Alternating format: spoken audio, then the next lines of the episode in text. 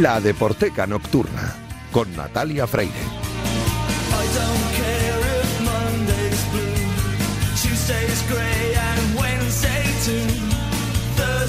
I don't care about you. It's Friday, I'm in love. Bienvenidos a la Deporteca Nocturna, el programa de Radio Marca en el que demostramos que el deporte es y genera cultura. Os recuerdo que disponéis de un correo electrónico, ladeporteca.gmail.com y también os recuerdo la cuenta de Twitter, arroba ladeporteca, donde podéis comentar, sugerir y criticar todo lo que queráis. Y si queréis volver a escuchar este programa, podéis hacerlo a través de las diferentes plataformas en las que podéis encontrar los podcasts de Radio Marca. A los mandos técnicos ya está Javier Fernández, haciendo que todo suene a la perfección. Y yo tengo por aquí ya el fichaje de la temporada. Así que arrancamos ya.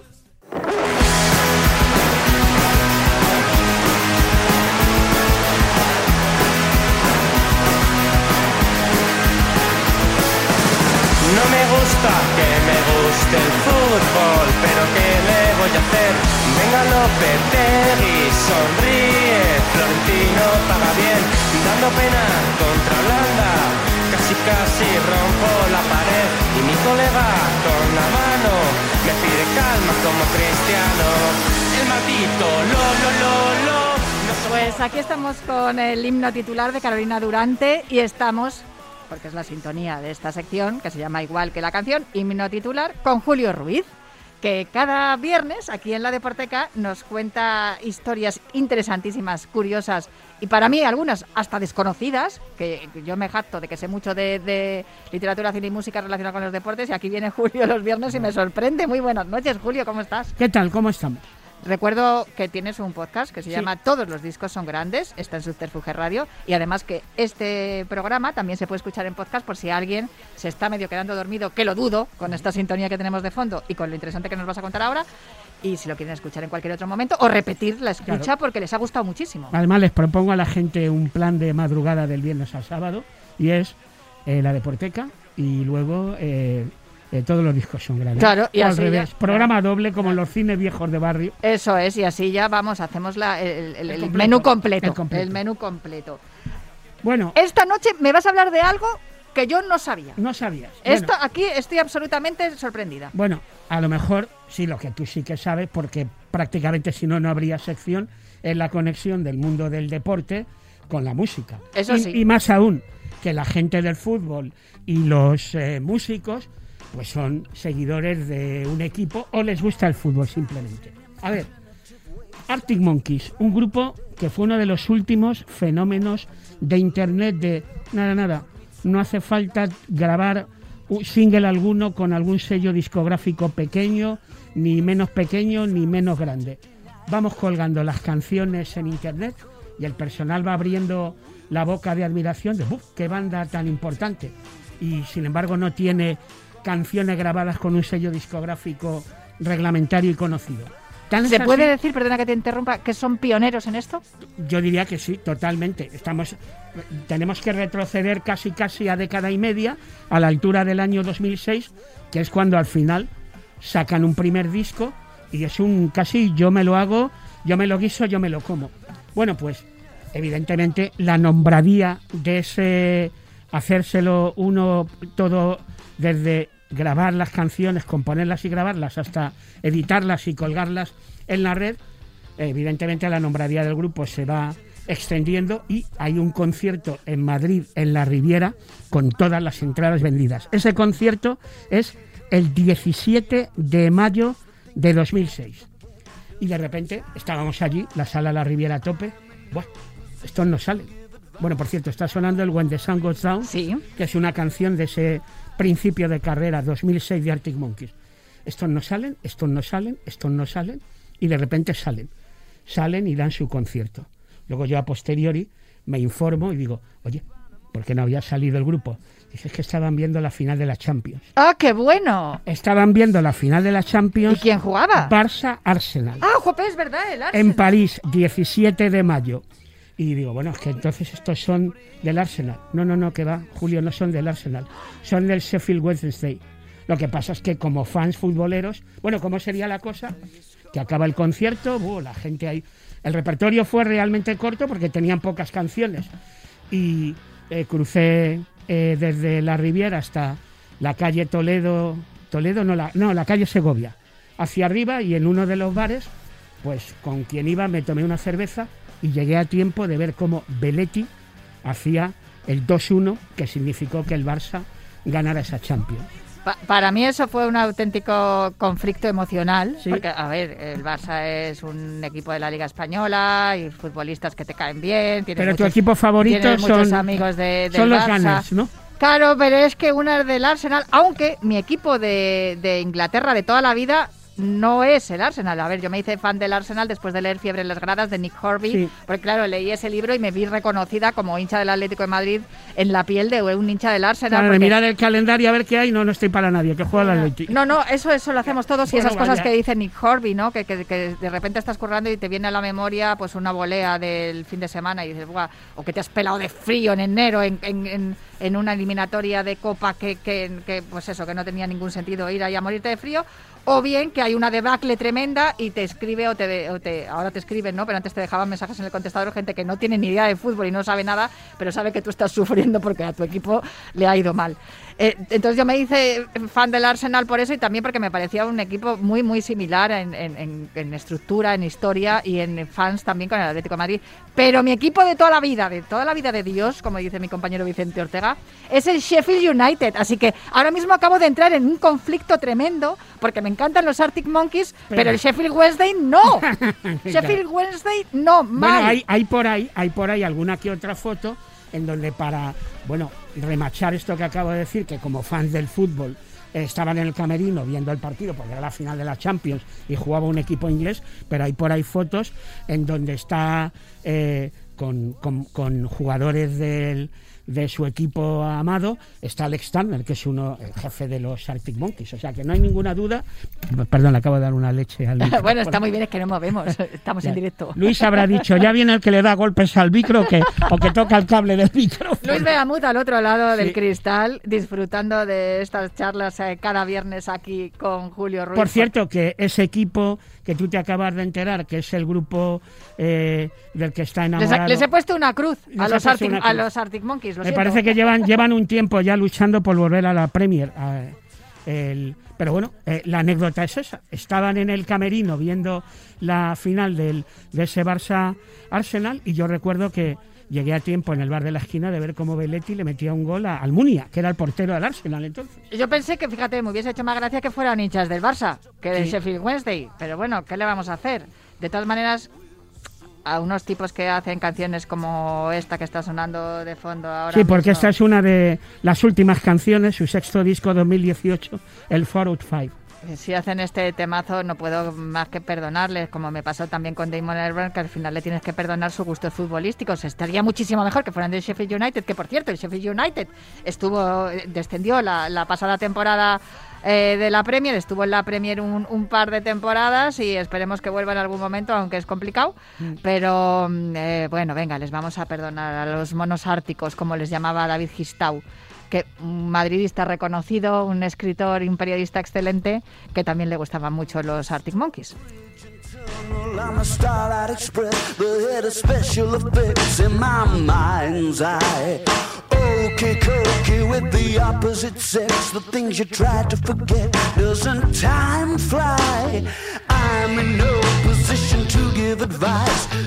Eh, Es curioso, pero en las últimas secciones que hemos tenido, lo estaba pensando ahora mismo, Julio, eh, es como que se les perdona o se les consiente a los artistas eh, británicos que sean hinchas del fútbol, cuando aquí en, en España el hecho de ser artista y que te guste el fútbol parece que es un hándicap, que es una, una cosa que no está bien, Sí. porque el fútbol compite con el arte. Es que los salarios del fútbol, ¿te acuerdas, no? De esa, esa polémica que hubo hace mil años, eh, que no se podían poner los salarios del fútbol a la misma hora que los teatros y los cines porque se fastidiaba la cultura. yo, por ejemplo, perdona, voy a hacer referencia a alguien, Fernando Esteve, eh, lamentablemente falleció hace años, fue ejecutivo discográfico y luego estuvo en el staff de el Festival, ese festival absolutamente importante de los festivales hechos aquí. Yo estaba en aquellos tiempos trabajando como periodista deportivo en un diario que se llamaba Marca. Aquí y- en esta casa. Efectivamente. Y sonaba el teléfono. Mira, eh, mi ligazón acabó en el año 83, o sea que estamos hablando previo 83, no, perdón, 89, 89. Y sonaba el teléfono, sonaba el teléfono de la mesa porque no había móvil entonces.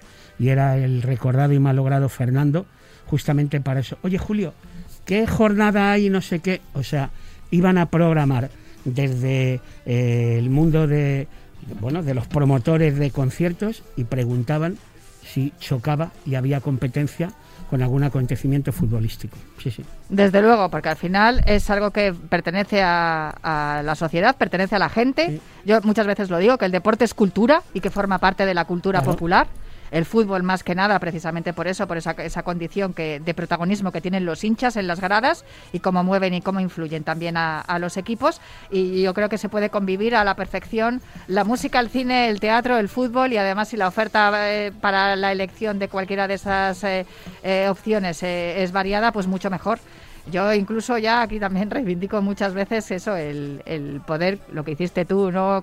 Estabas tomándote una cerveza y después te fuiste Sí. al concierto, pues eso, ves el partido y después Claro. empieza el concierto. ¿Cuántas veces no he visto yo concierto de, imagínate yo que sé, alguna de las bandas del momento, Rufus Tenferfly, por poner un ejemplo de una banda que los oyentes de todos los discos son grandes, han dicho que era el disco del año. Pues fíjate, ¿por qué no? A ver, ¿a qué hora juega el Atleti? A las 6 de la tarde. Vas al Metropolitano a ver el partido y, después te- para el concierto. Y luego te vas al Circo Price o a, la- a ver el concierto. Y vamos, perfecto, haces, como también decíamos el otro día, un completo fenomenal. Y ya fútbol, está. fútbol y música. Pues muchísimas gracias, Un Julio, placer. por estar aquí una noche más en la Deporteca contándonos estas curiosidades. En esta ocasión sobre los Arctic Monkeys. Os recuerdo su podcast Todos los discos son grandes en Subterfuge Radio y aquí himno titular en la Deporteca siempre que queráis.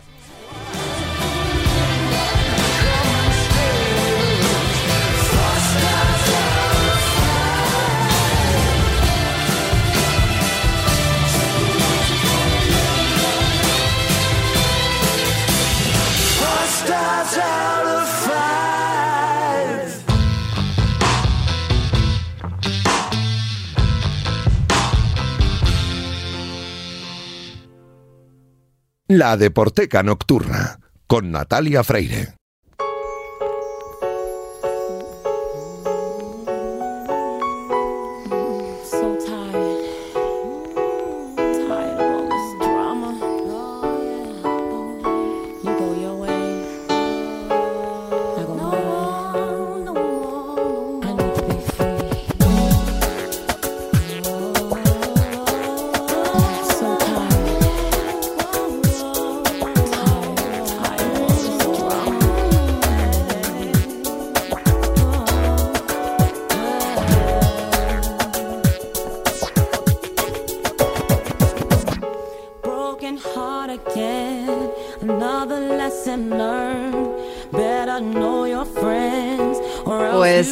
La pasada semana estuvimos hablando de los artistas que iban a actuar en el halftime show de mm, la Super Bowl en Los Ángeles eh, y que una de ellas era Mary J. Blige, a la que estamos escuchando de fondo con este No More Drama, una actuación la verdad excelente, la de la cantante como todos los demás que mm, cantantes artistas que la acompañaron, pero a mí me gustó especialmente la de Mary J. Blige y precisamente esta cantante va a estar también en el All Star Weekend de este próximo fin de semana. Bueno, que ya hoy es viernes por la noche, ya ha comenzado estos actos de, música y todo lo que rodea a este fin de semana a mitad de temporada que se organiza cada temporada en, Estados Unidos en la más importante competición de baloncesto. Esta noche además es en la ciudad de Cleveland do- donde se celebra y se celebra en la casa de los Cavaliers este All Star Weekend, que son 75 temporadas de la NBA y como cada año, pues eh, ahí va a haber de todo, ¿no? Un duelo de celebridades, el partido de las futuras estrellas, los eventos de mates y de triples, que todo ello culmina al final con, con un partido entre los mejores de la liga en- hasta ahora, ¿no? Eh, que estamos a mitad de temporada, como bien estoy diciendo. Entre los actos también musicales, pues vamos a, a ver a, Mary G. Blige, entre otros. Pero para hablar de NBA y de baloncesto, pues eh, no me ha quedado otro remedio que hablar con, con la persona que. Una de las personas que más saben de esto. Porque además ha publicado un libro precioso, muy interesante, no solamente sobre la NBA, pero también sobre la ACB, se mezcla ahí un poco todo. Son 63 reportajes sobre grandes protagonistas del baloncesto de los años 80 y 90, que yo creo que fueron los años en los que este tipo de partidos de- del All-Star más brillaron y más afición generaron. Bueno, voy a presentar ya a mi, a mi invitado de esta noche, Xavier San Martín. ¿Cómo estás? Gabón, buenas noches. Eh, Gabón, buenas noches, encantado de estar con vosotros en Radio Marca, Natalia, gracias por la invitación. Ya hablamos a finales de la temporada pasada de tu libro, publicado por libros.com. El libro se titula Aquellos maravillosos aros. Como bien estaba yo contando, eh, hablas un poco de todo, ¿no? Son esos 63 reportajes también con 63 eh, testimonios, ¿no? Opiniones. Eh, pues que, yo creo que, has conseguido recoger en, en este en este libro aquellos maravillosos aros pues una es como una pequeña enciclopedia ¿no? de, esas décadas los 80 y los 90 pero claro esto continúa y lo que vamos a ver este fin de semana que ya ya ha comenzado como estoy diciendo es también un historia de, de la NBA y del baloncesto Sí, es la fiesta grande de la Liga Norteamericana de Baloncesto, que es posiblemente el torneo más rentable junto a la Premier League de, de fútbol de, las Islas Británicas, quizás sea el, el torneo deportivo más económicamente más, eh, más rentable. Y bueno, este año es especial porque la Liga Norteamericana de Baloncesto cumple 75 años y han tratado de mimar un poquito más este formato que en los últimos años estaba algo alicaído, había descendido un poco a nivel de trascendencia en audiencia, pero sin embargo había crecido en repercusión en las redes sociales porque parte de los protagonistas de la élite del deporte mundial, sea en el baloncesto o en el fútbol, son eh, o veinteaneras, depende del ámbito en el que estemos hablando, que son han nacido ya con un teléfono móvil en la mano y son muy activos en las redes eh, sociales y bueno, eso ha dado pie pues eh, a un nuevo tipo de popularidad. Este año se celebra en el Rocket Mortgage Fieldhouse de Cleveland, que es, eh, como decía, la casa de los Cavaliers, y también fue sede en la temporada 35 en 1981 y en el 50 aniversario en el 97. Repiten este año, el, eh, por ser el 75 aniversario, por ser fecha redonda. Eh, eh, ¿Se ha elegido eh, a propósito la sede?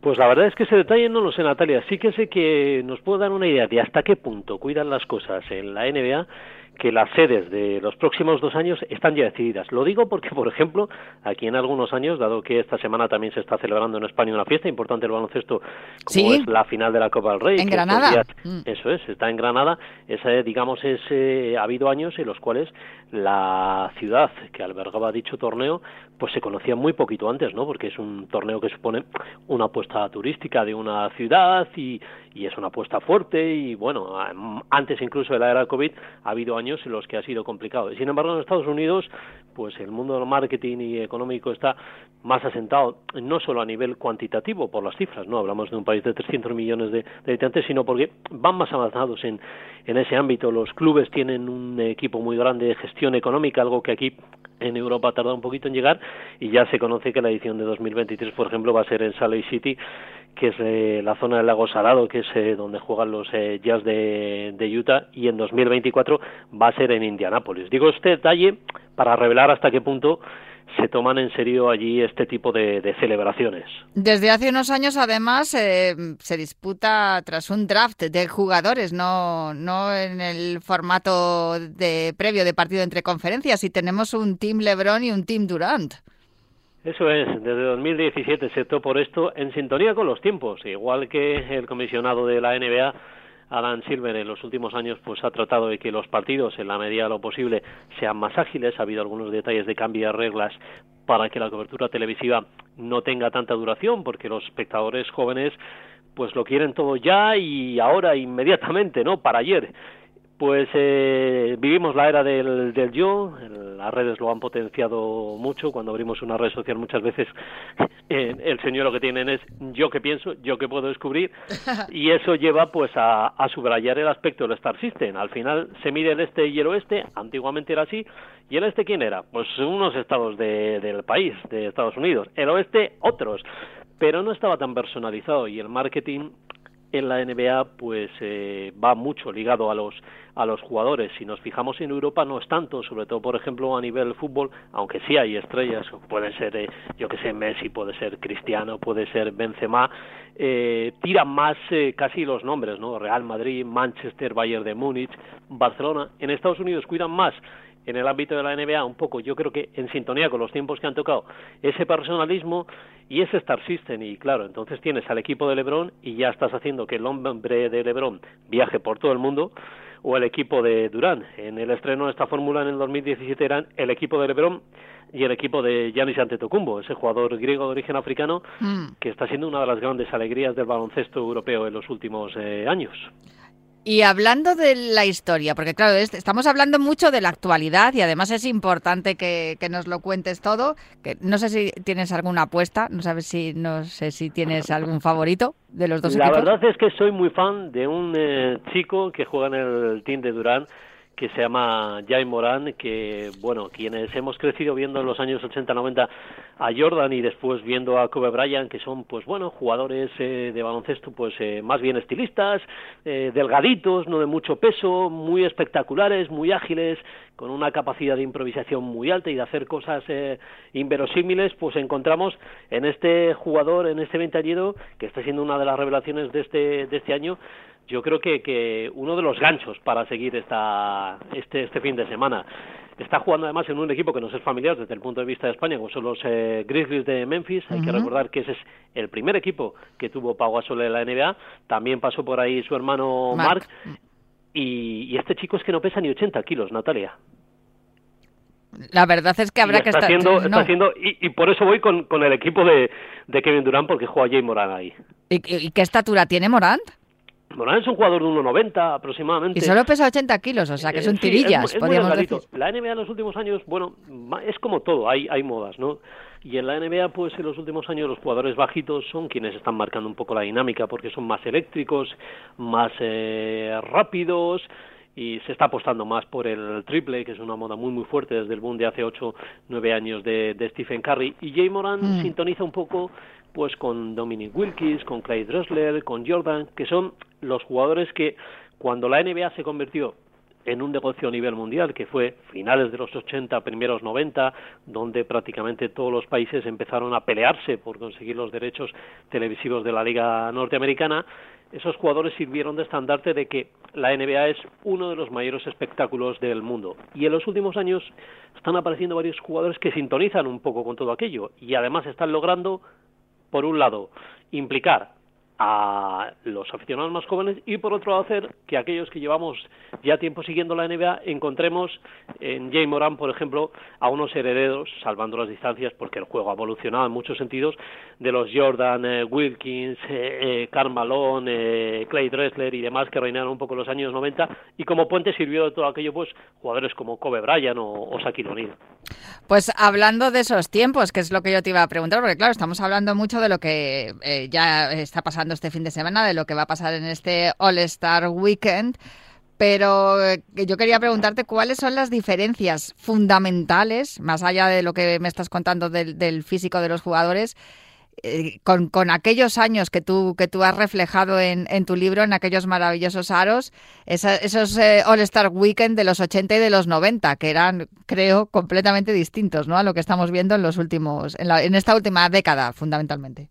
Quizá un poco lo que hablábamos del personalismo, el boom de la NBA internacional llegó en los años 80-90 un poco con personalizado por Jordan y por dos figuras como Magic Johnson, que representaba a los Lakers, y Larry Bird, que representaba a Boston, y que era una dualidad un poco llevándolo a nuestro terreno, pues como puede ser un Real Madrid Atlético de Madrid, tú que eres colchonera, o un Atlético Madrid-Barça, o un Real Madrid-Barça, y ya sabemos que cuando hay una dicotomía grande, pues la sociedad en general, incluso quien no es partícipe de uno u otro equipo, al final toma partido, ¿no? O eres de Rafa Nadal, o eres de Djokovic, o eres de Djokovic, o de Rafa Nadal, o bueno, antes estaba un poco Federer, ¿no? Que ya no está jugando jugando mucho.